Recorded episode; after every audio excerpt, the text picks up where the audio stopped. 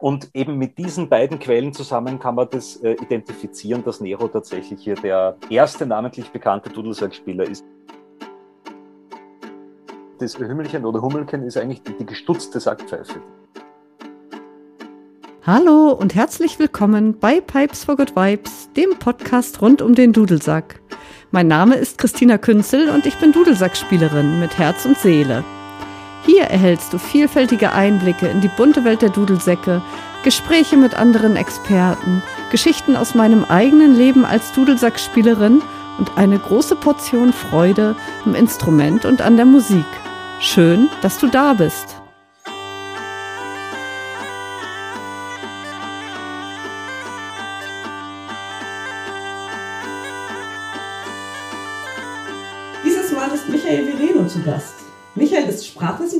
Und Musiker und spielt auch verschiedene Dudelsäcke und wohnt in der Nähe von Salzburg. Herzlich willkommen. Danke für die Einladung. Und als Dudelsackspieler kennen ja viele die Frage von Laien, dass der Dudelsack ja aus Schottland kommt. Und viele Dudelsackspieler wissen, dass das nicht so ist, oder ich würde mal behaupten, die meisten. Und ziemlich gängig ist ja die Annahme, dass der Dudelsack ursprünglich im Nahen Osten auftauchte und sich immer weiter Richtung Westen ausgebreitet hat. Aber ich glaube, ganz so einfach ist es nicht, denn Michael hat linguistische Nachforschung über die Herkunft der Sackpfeife betrieben und diese in seinem Buch Die Stimme des Windes, Sprachliches zur Geschichte der Sackpfeife veröffentlicht. Kurz vorweg, Michael, muss ich meine Aussage nun korrigieren? Kommt die Sackpfeife gar nicht aus dem Nahen Osten? Also äh, ich würde sagen, es ist, äh, es ist nicht ganz einfach zu beantworten. Es ist sicherlich nicht falsch, dass gewisse Sackpfeifentypen aus dem Nahen Osten äh, gekommen sein dürften, in verschiedene europäische Regionen, vor allem Dingen im Mittelmeer. Aber ich glaube, nach dem, was das Material so hergibt, dass es vielleicht nicht einen Entstehungsort der Sackpfeife gegeben hat, sondern dass die Idee gleichzeitig vielleicht oder an verschiedenen, zu verschiedenen Zeitpunkten an mehreren Orten aufgetaucht ist. Okay, ja, Ganz zu Anfang nehme ich noch mal eine Frage vorweg, denn ich glaube, dass der ein oder andere Hörer verwirrt sein könnte. Dieser Podcast heißt der Podcast rund um den Dudelsack. Wir sprechen hier von dem Begriff Sackpfeife. Dudelsack habe ich gewählt, weil es allgemeingültiger ist inzwischen. Es ist mehr, ja, die, es ist bekannter. Sackpfeife ist, glaube ich, aber der historisch korrektere Begriff. Oder stimmt das so? Ja, das kann man ungefähr so sagen. Also Sackpfeife ist auf jeden Fall äh, der, der, der ältere Begriff im Deutschen. Also belegt ist der, seit, ist der schon im, im Mittelhochdeutschen und in einer sehr ähnlichen Form sogar schon im ja, späten Althochdeutschen. Da ist mal vom, ähm, vom Swagelbalg die Rede, also vom Pfeifensack und von Balkswagel, also die, äh, die, die, die Balkschwegel, was natürlich Sackpfeife äh, genau äh, darstellt. Und äh, Dudelsack ist eigentlich ursprünglich der Name äh, des, äh, also der Boxpfeife, des polnischen Box. Äh, polnische Bock war ja ein Modeinstrument der Aristokratie, also ein, ein ursprünglich aus Polen oder aus dem zumindest dem westslawischen Raum stammender Dudelsack mit Einfachrohrblättern, mit großen Tierhörnern als Schalltrichter, also ein sehr opulentes Instrument. Und dieses Instrument hat man äh, im Deutschen Dudelsack genannt. Und das war wirklich auch, äh, also als Unterscheidung zur Sackpfeife. Die Sackpfeife, das war ja äh, das Instrument, das wir vom Dürer kennen, mit zwei Bardunpfeifen und einer Spielpfeife mit Doppelrohrblatt. Und der polnische Bock heißt also der, diese Art Dudelsack nennt man so ganz allgemein im polnischen Dude und ah, okay. im tschechischen Dudi. Und das, ähm, das dürfte wahrscheinlich irgendwie so ein laut, lautlicher Pate gewesen sein für Dudelsack im Deutschen. Und im Lauf des 18. Jahrhunderts hat dieses Instrument die alte Sackpfeife dann komplett verdrängt. Und somit ist der Name Dudelsack dann auch ein, äh, ja, ein, also im Umgangssprachlichen zum, Instrument, zum Instrumentenname für alle Arten geworden, weil es irgendwann das einzige Instrument war, das man noch kannte. Und ja, wissenschaftlich ist es, ist es eigentlich üblich, dass man von Sackpfeife spricht, weil man so ein bisschen besser unterscheiden kann. Aber ja, Dudelsack ist auf jeden Fall jetzt in, in, in der Umgangssprache ist das das ganz normale Wort geworden. Ja, in der, in der äh, Mittelalter-Szene wird Sackpfeife auch ziemlich gerne noch verwendet. Genau, da, das, ja, das hat sich jetzt sogar fast ein bisschen umgedreht fast. Also äh, jetzt kann man zum Beispiel sagen, ich spiele Dudelsack und du gehst aber auf einen Kurs, wo du einen Kurs für Sackpfeife machst und das ist dann meistens ein G-Sack. Franzosenpfeife. Oder du sagst, ja, ich spiele Marktsackpfeife. Also jetzt ist es irgendwie fast umgekehrt. Jetzt ist Dudelsack das allgemeine Wort und Sackpfeife das spezielle. Ja. ja. ja. So ist die Entwicklung, ne? Genau, ja. ja. Genau, in deinem Buch fängst du ja schon ganz früh an, genau diese Entwicklung zu, ähm, zu untersuchen. Und zwar in der Antike. Genau. Und ganz am Anfang erwähnst du verschiedene Schöpfungsmythen oder Legenden, wo die Sackpfeife mhm. herkommt. Mhm. Kannst du die ganz kurz erläutern? Ja, das ist eigentlich, es ist eigentlich eine, man kann sagen, es sind immer wieder verschiedene Varianten einer großen, äh, einer großen Geschichte, äh, die so, ja, ungefähr so funktioniert, äh, also im zweiten Jahrtausend vor Christus ungefähr, da äh, wird irgendwo im, im, vorderen Orient von Hirten ein Instrument entwickelt, das äh, so als eine frühe Sackpfeife durchgeht, ein früher Dudelsack. Äh, dieses Instrument wird dann schon in der Bibel erwähnt. Da wird immer wieder das Buch Daniel zitiert, Kapitel 3, Vers 5. Und dieses Instrument gelangt dann durch Kleinasien nach Griechenland. Dort erwähnt es dann angeblich Aristophanes in, seinem, äh, in, äh, in, in, einem Stück. Und äh, dann äh, wird Griechenland von den Römern erobert und die Römer bringen das Instrument dann quasi in die ganze Welt und die römischen Truppen äh, exportieren es am Ende sogar nach Großbritannien. Und so hat man dann eine wundervolle Schöpfungslegende äh, mit einer Kontinuität über ja, mindestens 3000 Jahre aus dem Orient bis Schottland. Ah ja. Und lässt sich da irgendwas nachweisen in dieser, ja, die letzten, also ich sag jetzt mal, die ersten 1000 Jahre zumindest, dieser letzten 3000 Jahre? ja, also, äh, also im, im Allgemeinen kann man wohl sagen, es, es, es ist relativ wenig äh, dran an dieser äh, Geschichte. Ähm, es stimmen immer wieder mal Teile davon. Ähm, und ja, also wenn wir jetzt, wenn wir jetzt zurückgehen äh, zu den wirklich allerersten Quellen, da, ja, da, da, das ist sehr viel einfach mit einer gewissen Brille interpretiert worden bisher. Also wenn man bei Aristophanes zum Beispiel unbedingt einen Dudelsack reinlesen will, dann passt es auf diese, äh, auf diese Stelle. Ähm, das ist eine Stelle in der, äh, in, im Stück Lysistrate, äh, und da, äh, da, da heißt es mal, da heißt mal La Beta Physateria, also das heißt so, Physaterion ist so, irgendein Blasinstrument, ja, nimm dein Blasinstrument. Und äh, etwas später heißt dann Labetas Physalidas, nimm, äh, nimm deine Blasen. Und ja, das ist jetzt nicht wirklich klar. Also wenn ich jetzt will, dass das ein Dudelsack ist, dann passt das natürlich.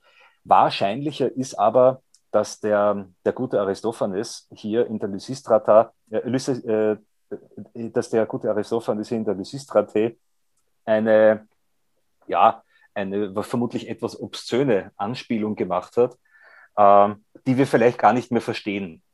Also vermutlich ist es einfach ein dreckiger griechischer Witz. Okay. Und, äh, und also Physalidas könnte zum Beispiel sich auch auf die Backen beziehen, weil bei den griechischen Aulosbläsern, diese Doppeloboenspieler, da sieht man immer, dass die Backen so richtige, richtige Ballone sind, äh, so richtig gebläht. Und das könnte sich zum Beispiel darauf beziehen. Also da bleibt gar nicht mal äh, unbedingt zu viel. Das Erste, was wir eigentlich konkret sagen können, wo es wirklich eindeutig um eine Sackpfeife geht, das ist bei, äh, bei Kaiser Nero beim berühmten Kaiser Nero. Ja, der hat in der Tat Sackpfeife gespielt? Ja, das ist, das ist definitiv so. Äh, das ist durch, ähm, durch zwei Quellen, die sich, ähm, also die kann man so, äh, ja, so kreuzreferenzieren, äh, ist es ist das ziemlich gut bestätigt. Also da gibt es einmal den Geschichtsschreiber Suetonius, der schreibt, dass Nero am, am Ende seiner, äh, seiner Herrschaft, also Richtung, Richtung Ende seiner Herrschaft, äh, geschworen hat, dass er öffentlich auftreten werde, unter anderem als Sackpfeifer. Und es steht im Original Utricularius. Ja, also Utricularius ist das Wort, das hier verwendet wird. Mhm. Und ähm, das bedeutet eigentlich, ja, was, wie kann man das übersetzen? Es bedeutet eigentlich so Schlaucher quasi. Jemand, der mit einem Schlauch was zu tun hat. Okay. Das könnte auch ein Weinschlauch sein. Genau, ganz richtig, ja. Das ist sicherlich, äh, das ist, äh, ist dasselbe Wort im Lateinischen. Und es war auch war vermutlich einfach dasselbe Material. Also so Weinschläuche hat man kleinere sicher aus Ziegen hergestellt. Und genau solche Weinschläuche hat man dann natürlich äh, auch für die, für, die, für die Luftspeicher bei, bei, bei Dudelsäcken genommen. Also wir kennen das ja heute noch von, ähm, von Dudelsäcken wie der Zamponia zum Beispiel oder, oder der Gaida in Bulgarien und Griechenland und, äh, und Nordmazedonien. Äh, die verwenden ja jetzt noch solche, ähm, äh, solche nicht vernähten, einfach vom Tier abgezogenen Häute. Und in sowas hat man natürlich Wein, Wein auch reingegeben. Also das ist sicher mal das. Und man hat auch noch was anderes draus gemacht, nämlich offenbar Schlauchboote.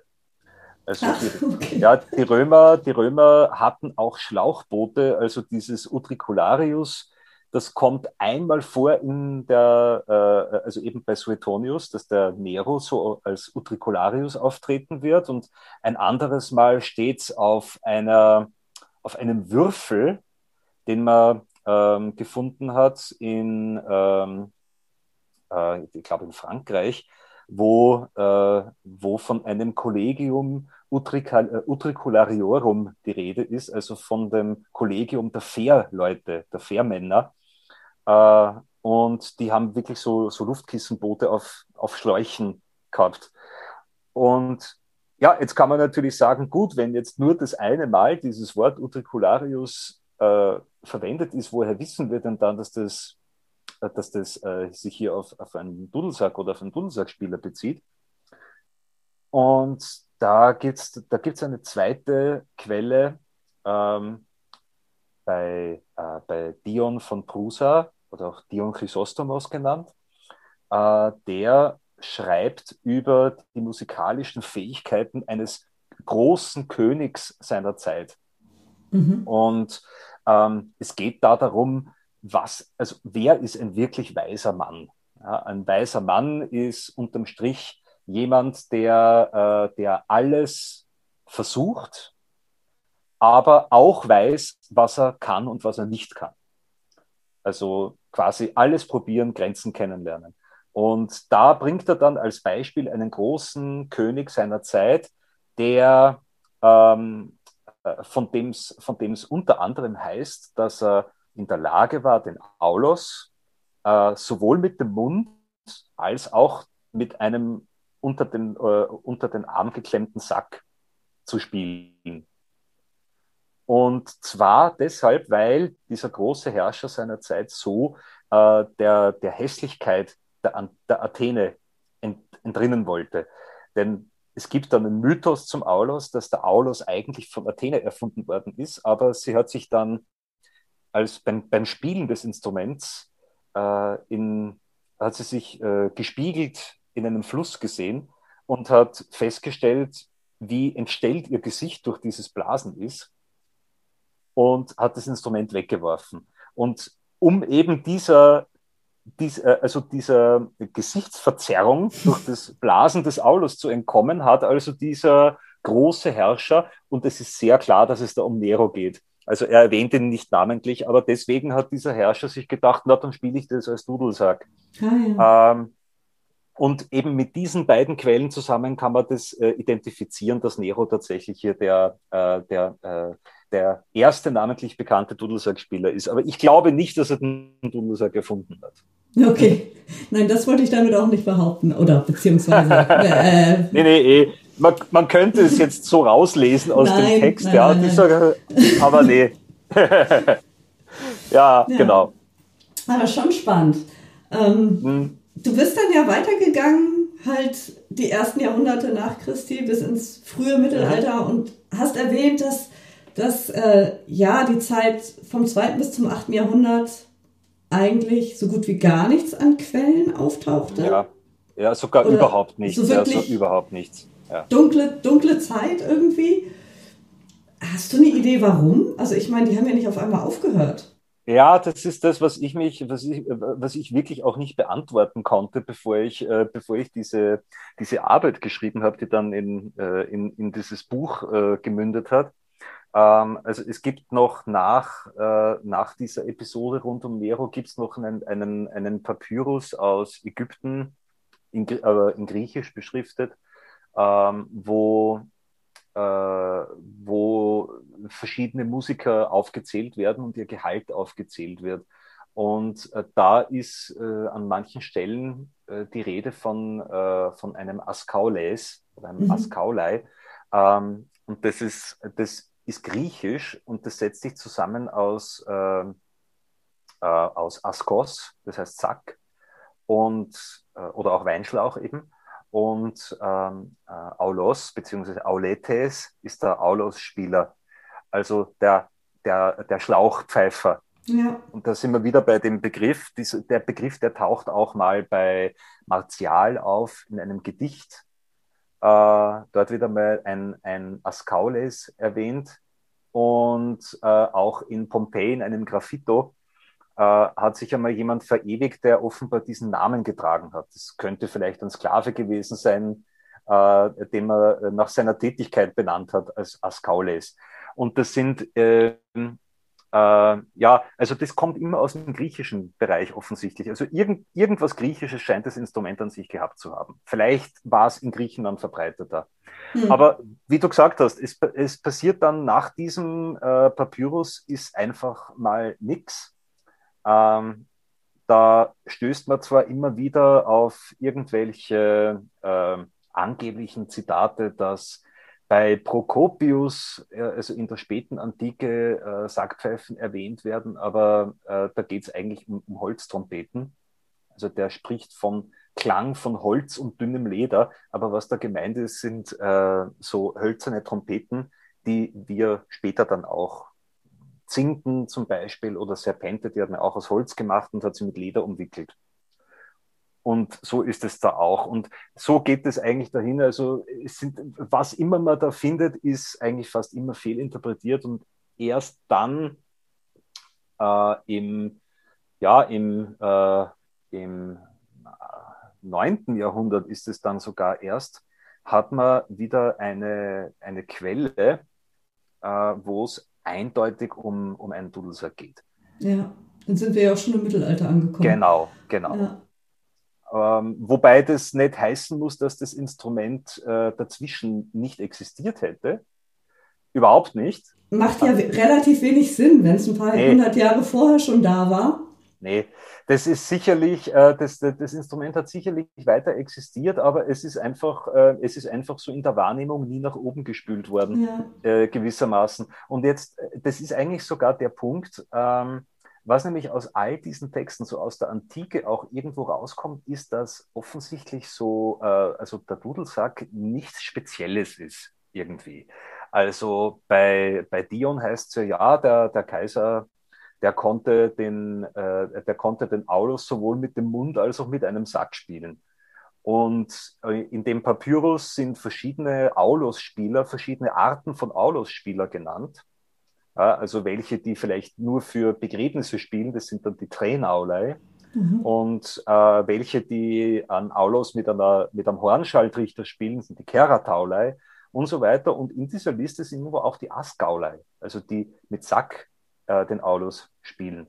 Und das heißt aber für mich, dass, das, dass ähm, der Dudelsack vermutlich gar nicht so sehr als eigenständiges Instrument wahrgenommen worden ist. Ja. Sondern dass er äh, ähm, äh, ja, dass das irgendwie so, äh, dass der Sack so eine Art Hilfsmittel einfach war, äh, um einen Dauerton zu produzieren. Da ist jetzt gar noch gar nicht die Rede davon, dass das ein Bordun gewesen sein muss. Ja. Ähm, aber man sieht es ja jetzt auch noch so auf, auf Schalmeien wie der, der Surna zum Beispiel ähm, oder der, der, äh, der äh, Reiter in, in Nordafrika. Da spielt man ja auch oft mit, mit Zirkularatmung.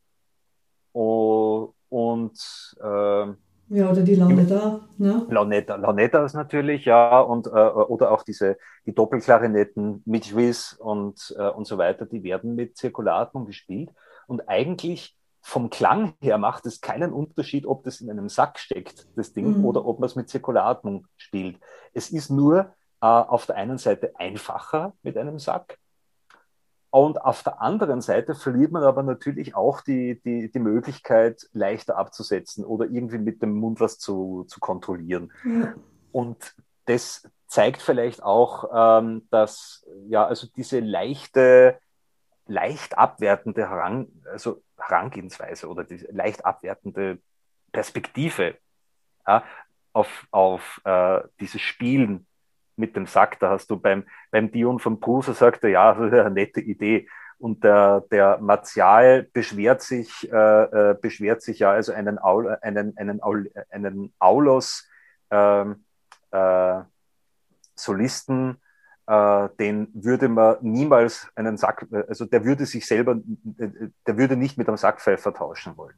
Ja? Ja. Also es ist immer so ein bisschen abwertend und das äh, hat natürlich damit zu tun, dass es äh, weniger prestigeträchtig ist, wenn man sich quasi so eine, eine Hilfsmethode baut, um die Zirkulatmung zu, äh, zu umgehen, die ja schwierig ist. Und, äh, und das macht man zu dem Preis, dass das Instrument ein paar Ausdrucksmöglichkeiten verliert. Das zieht sich ja so ein bisschen auch im frühen Mittelalter durch, dass, der, dass die Sackpfeife, ich kenne nochmal zur eigenen Instrumentengattung zurück, mhm. dass die Sackpfeife nicht wirklich eine eigene Instrumentengattung ist. Genau, und sie muss es wahrscheinlich auch gar nicht wirklich sein, weil solange solche Instrumente einfach, äh, also solange solche Instrumente sowohl in einem Sack als auch im Mund gespielt werden können, ist es natürlich irgendwo äh, sogar nachvollziehbar, weil der Klang ändert sich ja durch den Sack nicht. Ja. Ja?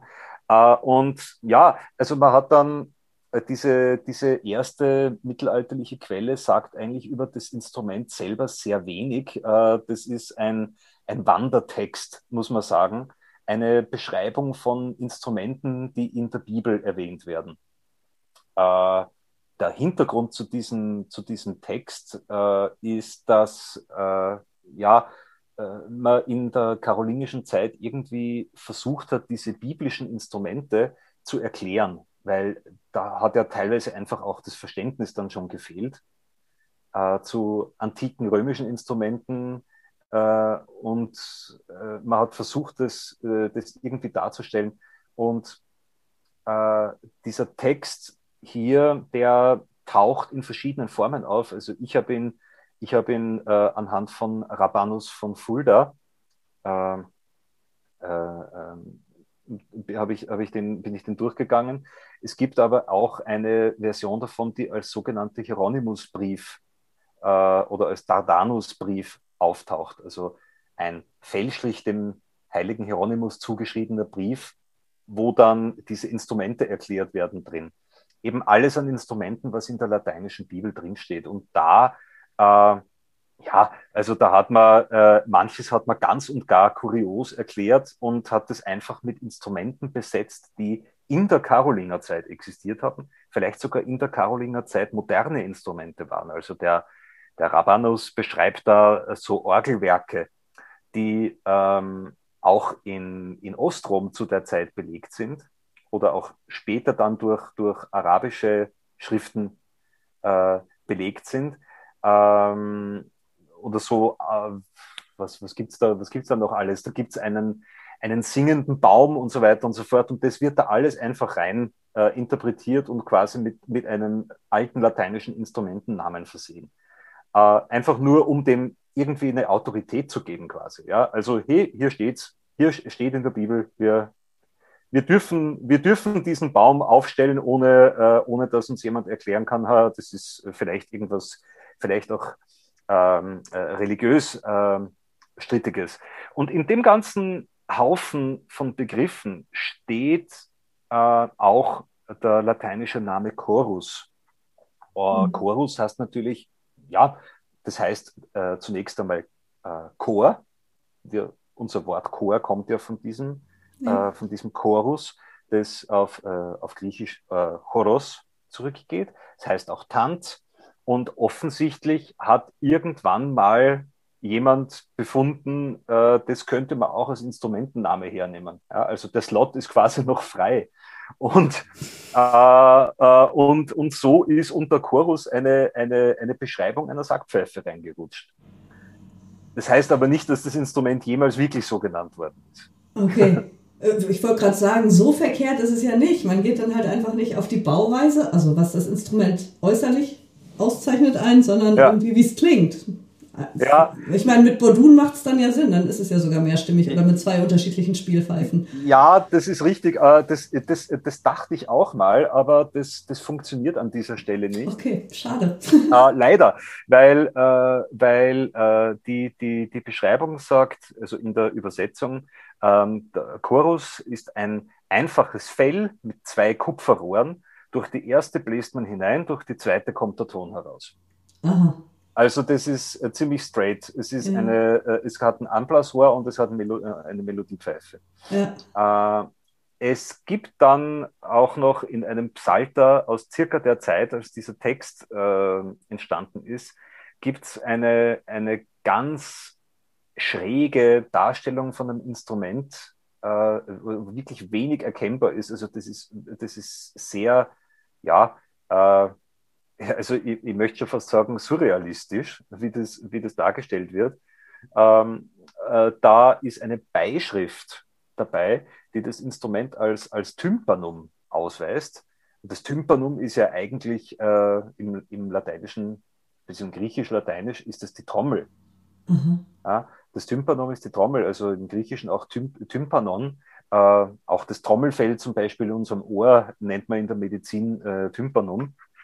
Und äh, da steht dann ganz interessanterweise dabei, äh, dass das Tympanum eine, wie heißt es hier, das Tympanum ist eine aufgeblasene Katzenhaut, die zwei Pfeifen in den Läufen und eine im Hals hat. Das steht daneben im Lateinischen. Ah, ja. äh, eine, eine Katzenhaut. Und da, da sieht man aber ganz schön, dass diese lateinischen Begriffe mehr oder minder frei vergeben wurden. Also man kann da überhaupt keinen Rückschluss auf das Instrument an, an sich äh, ziehen. Das, äh, das, äh, zumindest, dass das Instrument so geheißen hätte. Das okay. möchte ich damit sagen. Ja, das ging dann so langsam im Hochmittelalter los, oder? Ja, genau. Wo, genau. es, wo es so nach, nach, nach unterschiedlichen Regionen. Ja, ähm, genau auf ja, unterschiedliche Begriffe auftauchten irgendwie. Ja, genau. Die auch heute noch, die ja heute, also zumindest mir kam sie schon wesentlich vertrauter vor, ja, als genau. ich mich so durch dein Buch gelesen habe, wo ich dachte, mhm. jetzt komme ich endlich in Gefilde, da kenne ich die Begriffe. Ja, ja, da wird es dann wieder durchsichtiger, ja. Ja, ja, genau. ja, da hat man äh, das, ja, es, es, schärft sich natürlich das Bild einfach mit der Zeit. Äh, weil, äh, weil auch einfach mehr geschrieben wurde, auch immer mehr volkssprachlich geschrieben wurde. Das war ja in der Karolinger Zeit noch, äh, noch eher weniger. Also da ist das Gros der Literatur natürlich noch, äh, noch auf Latein. Und äh, dann, ja, also ich habe äh, schon, schon die äh, Balchswegel und Zwegelbalch erwähnt. Das sind mhm. die ersten wirklich deutschen Begriffe, die eindeutig äh, eine, eine Sackpfeife, einen Dudelsack äh, bezeichnen. Übrigens ganz lustig, das ist in einer Übersetzung aus diesem lateinischen Text, von dem ich eben gesprochen habe. Äh, der, da wird es übersetzt und zwar eben das Tympanum, nicht Chorus. Das Tympanum, äh, Tympanum wird mit, mit Swagelball übersetzt. Was, also sprachlich mhm. macht das überhaupt keinen Sinn. Aber da hat es da, da scheint es solche Übersetzungslinien gegeben zu haben. Und ja, also das, das ist, das ist äh, diese älteste deutsche Version und dann hat man eigentlich schon relativ bald, also im, im 14. Jahrhundert taucht dann schon ähm, Sackpfeife auf und das bleibt dann eigentlich über ja, die nächsten 300 Jahre circa der, der, der Standard und wenn man wenn man die, die, die Verwendung wissenschaftlichen mitrechnet, dann ist es bis heute eigentlich äh, der Standardbegriff, seit jetzt fast 700 Jahren. Ja, also in Deutschland zumindest. Im, im genau. Deutschen, genau. Genau, ja. ja. Mhm. Oder auch wenn man nach Schweden guckt mit der Sackpieper oder genau. nach, nach, nach England, genau. Ja, genau. Wobei das mit Sackpieper, das ist ja ein, ein, ein, ein, nicht, nicht ganz geklärter Fall, ob das, äh, äh also das, das dürfte, das dürfte sogar unter, unter deutschem Einfluss entstanden sein, der Name. Äh, also der, der könnt, dürft, dürfte sich äh, so über, über Dänemark äh, nach Skandinavien ausgebreitet haben. Also es gibt da, ähm, es gibt da ursprünglich äh, äh, auch ältere Begriffe, also Balkpieper zum Beispiel, also die Balkpfeife oder, ähm, oder auch äh, Drompieper. Die, der Drom ist ein großer Lederbeutel, äh, und dann noch andere Begriffe wie Poso, Pose, äh, das sind, die heißen alle Sack der Beutel. Also das sind ältere schwedische Begriffe. Ja. Zack Pieper ist wahrscheinlich eher jung und es, es, es, sieht einfach sehr nach einem, nach einem sprachlichen deutschen Einfluss aus. Ja, okay. Hm. Wenn wir jetzt so in Deutschland sind, es wird sich ja immer wieder auf, auf äh, das Syntagma Musicum von Michael Pretorius berufen. Ja. Die Abbildung und die Abhandlung. Mhm ich habe da nur eine Frage. So, der Begriff Schäferpfeife taucht mhm. ja eigentlich nur dort auf, oder? Ja. Wurde der auch wirklich verwendet? Also ich meine, hm. wo, hat, wo hat Michael Pretorius so seine, seine Wörter, seine Begriffe her? Ja, das ist, das ist die Gretchenfrage. Also äh, das kann man schwer sagen, vor allem, äh, vor allem weil der, der, der Pretorius äh, hat ja an so einer, so, also hat er so am, am Übergang zwischen Hoch- und Niederdeutschen ähm, Gebiet geschrieben. Ähm, das sieht man zum Beispiel eh bei der, bei der Schäferpfeife, die er einmal Schaperpfeif nennt. Mhm. Das wäre natürlich das Niederdeutsche. Und am an, äh, ander, an anderen Orten nennt er sie Schäferpfeife, was das Hochdeutsche wäre. Ja. Und äh, die, bin mir jetzt nicht sicher, ob es die überwiegende äh, Zahl der, der der anderen Quellen ist, aber das Hümmelchen zum Beispiel taucht auch sehr oft als Hummelken auf. Und äh, hat auch mit, mit Hummeln oder Hammeln eher eine, eine, eine niederdeutsche äh, Etymologie, also Stutzen.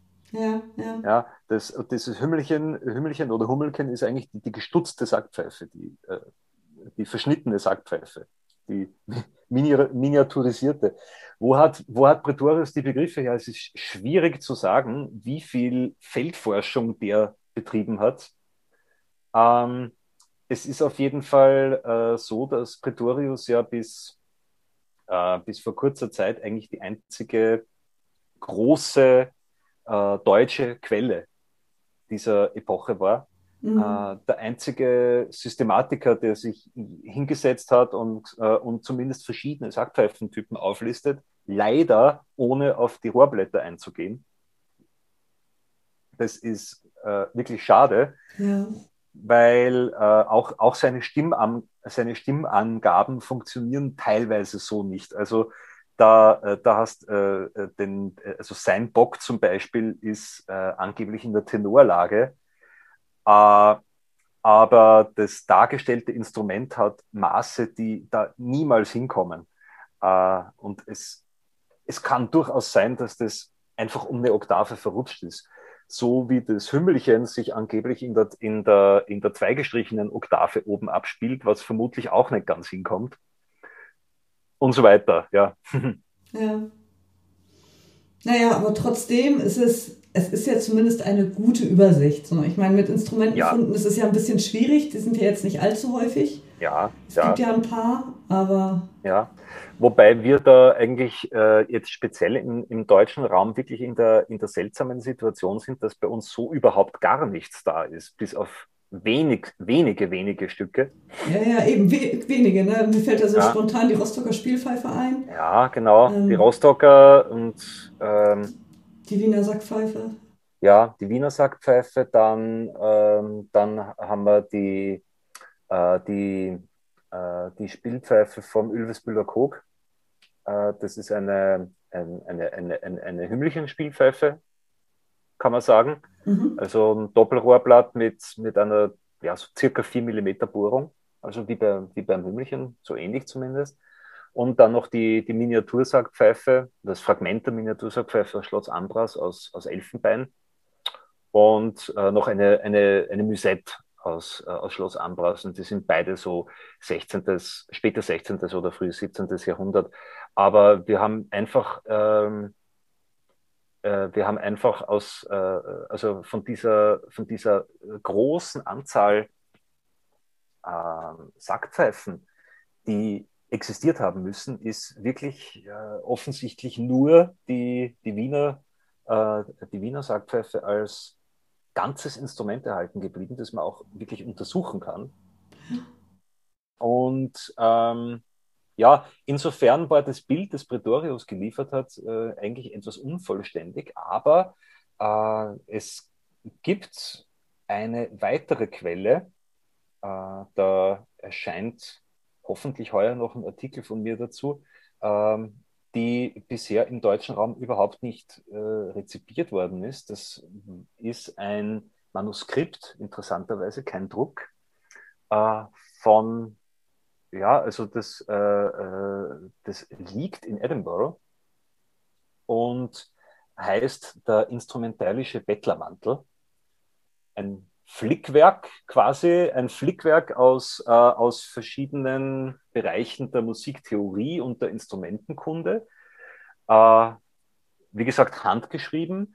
Das Papier, auf dem es geschrieben ist, ist äh, in Lengfelden hier bei Salzburg geschöpft worden. Das sind die Ach, Wasserzeichen. Das weiß man, ja? Ja, das weiß man anhand der Wasserzeichen, die drauf sind.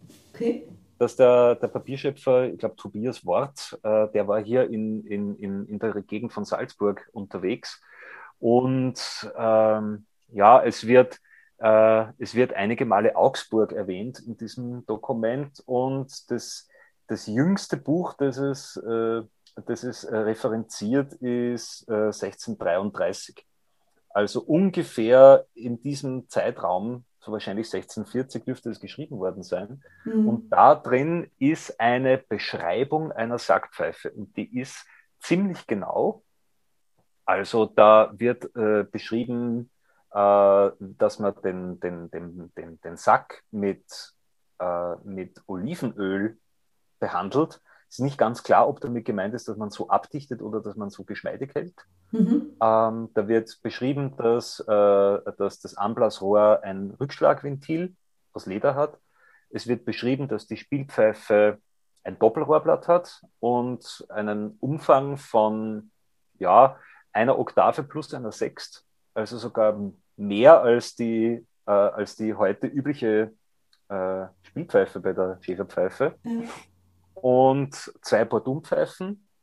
Und diese Bordumpfeifen sind mit Einfachrohrblättern ausgestattet, steht da drinnen, die aus, äh, aus, äh, aus Holler, äh, aus Hollerzweigen, aus trockenen Hollerzweigen gemacht werden. Und dann noch, äh, ja, und die Stimmung der Bordune, das ist et etwas undeutlich äh, zu entziffern, weil es da, äh, da heißt, die werden äh, die werden, einer wird dem D und einer dem E zu, zugestimmt. Und ich habe mir da gedacht, ja, okay, was, also was, was mache ich mit, mit einem Bordun in D und in E? Ja. Zwei verschiedene. Das ist, ist nicht das so wirklich schön. nee, also schön ist es sowieso nicht. Und äh, auch wenn man jetzt aus, äh, davon ausgehen würde, dass vielleicht nur einer gleichzeitig gespielt wurde, also nur jeweils einer, dann ist es irgendwie immer noch die Frage, also D und E, da brauche ich nicht zwei Bordunpfeifen dafür. Das schaffe ich mit irgendeinem Umstimmer oder mit äh, Ausziehen und Zusammenschieben. Ähm, aber es ist so, dass diese Spielpfeife, da heißt, dass die als tiefsten Ton ein G hat eigentlich kurioserweise wie die, wie die, die Marktsackspielpfeife. Ja. Also, äh, also alle, alle Marktsackpfeifer, die vielleicht, äh, oder Marktsackpfeiferinnen, die jetzt vielleicht zuhören, können sich freuen, sie sind authentischer, als sie dachten. Und äh, wir, haben das, äh, wir haben das jetzt hier äh, wirklich schriftlich. Also tiefster Ton ist G und, äh, und dann hat man beim Dreifingerton das D und beim Zweifingerton das E. Und diesen beiden Tönen werden also die Bordune zugestimmt. Und da ist man dann, äh, wie ich das gelesen habe, geschossen. Pretorius schreibt ja, dass die Schäferpfeife kein Daumenloch hat. Also die damalige Schäferpfeife konnte ohne Daumenloch überblasen. Ja. Äh, das kann auch die Wiener Schäferpfeife. Also Andreas Rogge hat eine, eine Kopie dieser Spielpfeife gebaut und äh, da zeigt sich, dass die einen wunderbar großen Tonumfang hat äh, und die schafft es ohne, ohne Daumenloch. Und natürlich ist es dann so, wenn man kein Daumenloch hat, dann muss man dann muss man, äh, äh, ja, und man will das Instrument mit einer Hand stimmen, dann muss man schauen, zu welchen Tönen, die mit einer Hand spielbar sind, stimmt man denn diese Bordune. Und Pretorius schreibt uns, äh, also beschreibt uns ganz gut, dass die Schäferpfeife einen großen und einen kleinen Bordun hat. Der große Bordun stimmt auf den Dreifingerton und der kleine auf den Sechsfingerton. Also quasi wie wenn man ihn nur in C spielen würde. Ja. Und mit dieser, äh, und mit dieser Beschreibung von Pretorius passt dann auch dieser Text aus dem instrumentalischen Bettlermantel zusammen. Weil auch dort ist es dann so, ich habe nur eine Hand frei, also kann ich einen Sechsfingergriff nicht spielen, mhm. zu dem ich einen kleinen Bordun stimmen müsste, aber ich kann den kleinen Bordun zum Zweifingerton stimmen. Ja. So ist es gedacht dass die Bordune dem D und dem E zugestimmt werden. Das ist richtig, sie werden eben zu diesen Tönen gestimmt, aber nicht auf diese Töne. Ja. Ja, das ist. Ein bisschen äh, verwirrend, aber ja, ich, ich freue mich auf den Artikel, wenn der draußen ist. Ja, ich, ich hoffe, dass das, heuer noch, dass das heuer noch passiert. Wird der dann irgendwo zu finden sein? So für die äh, laienhafte Öffentlichkeit, sage ich mal? Das weiß ich selber noch nicht ganz, aber ich werde äh, ich werd sonst vielleicht auch, äh, auch mal schauen, dass ich das einfach, äh, einfach so irgendwie, irgendwie auf Facebook spreade. Ähm, äh, weil äh, also diese, dieser, äh, dieser Text ist einfach noch komplett unabgearbeitet. Das ja. ist einfach, ich habe das ganz durch Zufall bekommen durch Francis Wood aus, aus Großbritannien. Ähm, und ja, also es ist überhaupt nicht bekannt, dass es so eine, so eine deutliche Dudelsack-Beschreibung aus dem Barock gibt. Mhm. Und die hilft uns natürlich schon ziemlich dabei, dass wir, äh, dass wir das, was uns an Instrumenten fehlt, irgendwie, äh, irgendwie ja, äh, ergänzen können. Weil du hast ja schon gesagt, es fehlt, äh, es fehlt an, an, äh, an äh, historischen Instrumenten oder auch an Fragmenten. Und das ist wirklich etwas Kurioses. Also äh, wir, wir haben einige, einige Bockfragmente, die meisten allerdings aus Böhmen. Äh, und in Frankreich gibt es etliche, äh, etliche alte Cornemuses und etliche alte Musetten. Und in Italien findet man durchaus auch immer wieder einige alte Zamponia und in Spanien sowieso alte Geiters. Und, und äh, alte Sektpipers in Schweden sind, glaube ich, zehn oder elf. Ja. Und bei uns ist einfach, ist einfach so ein extremer Mangel an, an, äh, an Sackpfeifen, an Schäferpfeifen. Äh, ich habe noch keine wirkliche Antwort darauf gefunden. Also äh, nur eine, eine Überlegung, eine, eine, Annahme, die man mit, mit Ernst-Eugen Schmidt besprochen hat.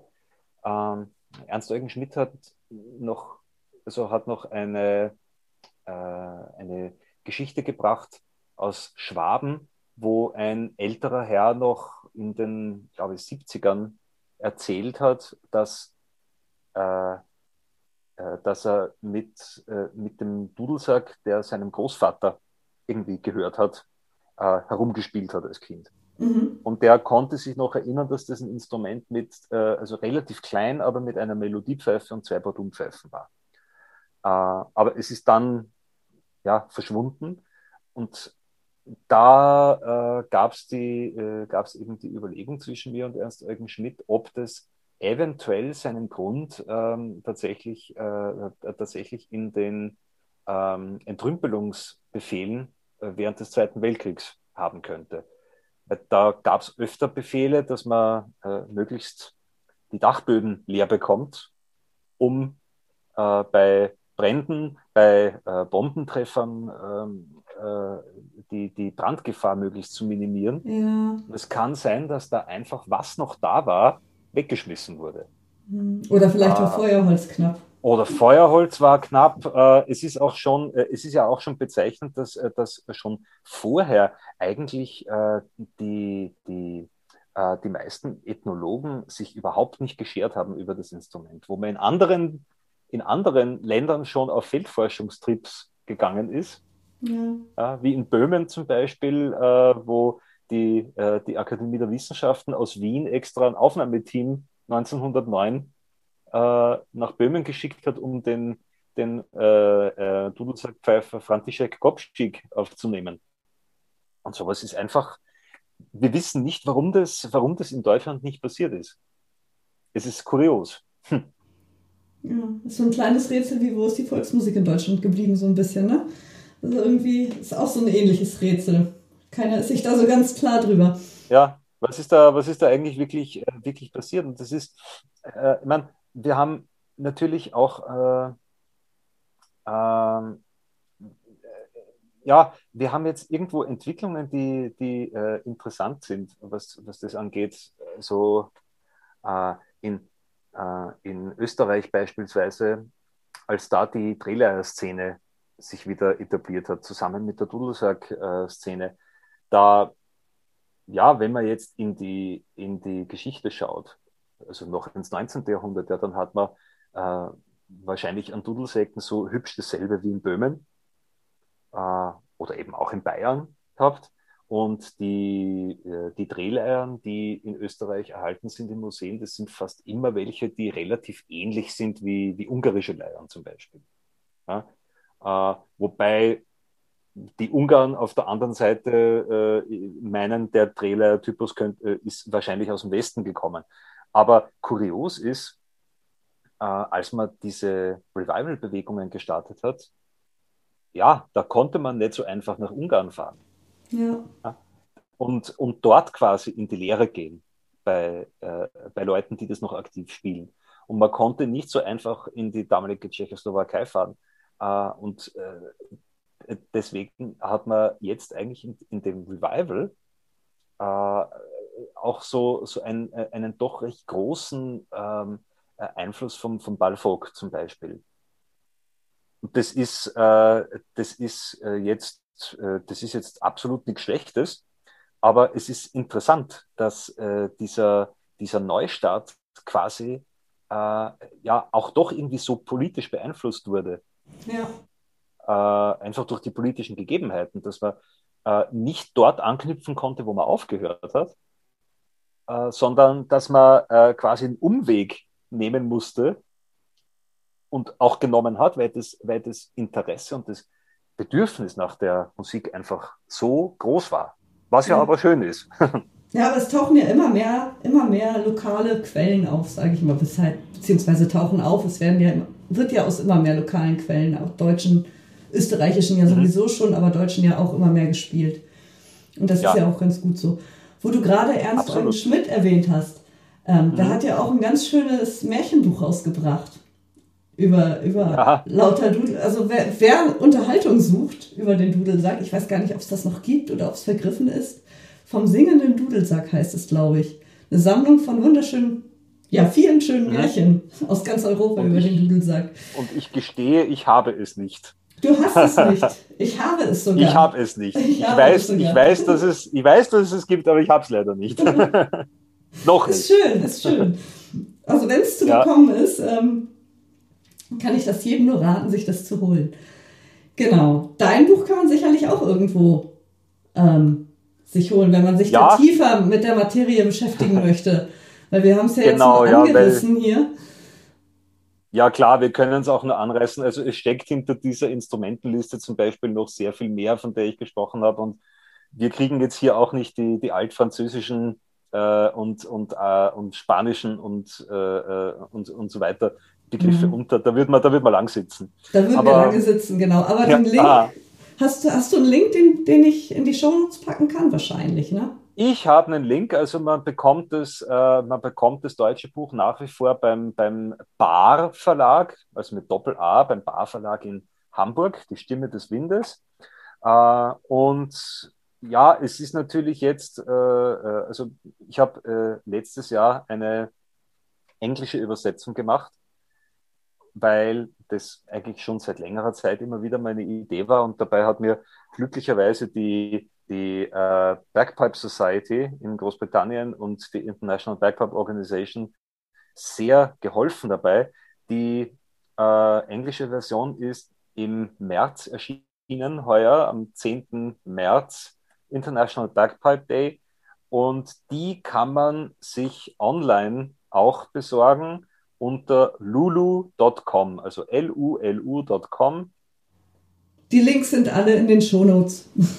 Genau. Ich setze sie rein. Sie heißt The Voice of the Wind. Also da, da, also die, äh, da kann man The Voice of the Wind besorgen. Wenn man es auf Englisch lesen möchte, es ist eine etwas überarbeitete Version. Äh, und ja, die, die ist äh, also hat, in, in, hat manche, manche Sachen ein bisschen geändert, aber natürlich im Wesentlichen ist es dasselbe Buch. Ja. Gut.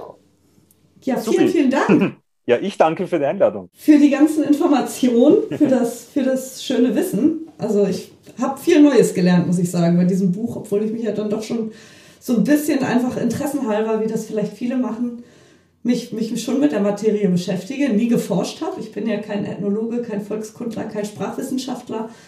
Ähm, aber es gab viel Neues zu lernen. Also, Dankeschön. Dankeschön. Ja, vielen Dank. ja. Und ja, ich bin gespannt, wie gesagt, auf das Transkript, wenn es das irgendwo geben wird. Mhm. Sobald es ist, ich kann diese Shownotes ja immer ergänzen, mhm. wird es auch da auftauchen, wenn es irgendwie öffentlich ist. Ja, super. Und äh, ja, okay. genau. Wer weitere Informationen zu Michael möchte, ähm, auch da verlinke ich gerne den Kontakt. Oder ja, die Webseite? Genau. Mhm. Genau. Und dann danke ich dir sehr. Und ja, bis bald. Bis bald. Danke für die Einladung.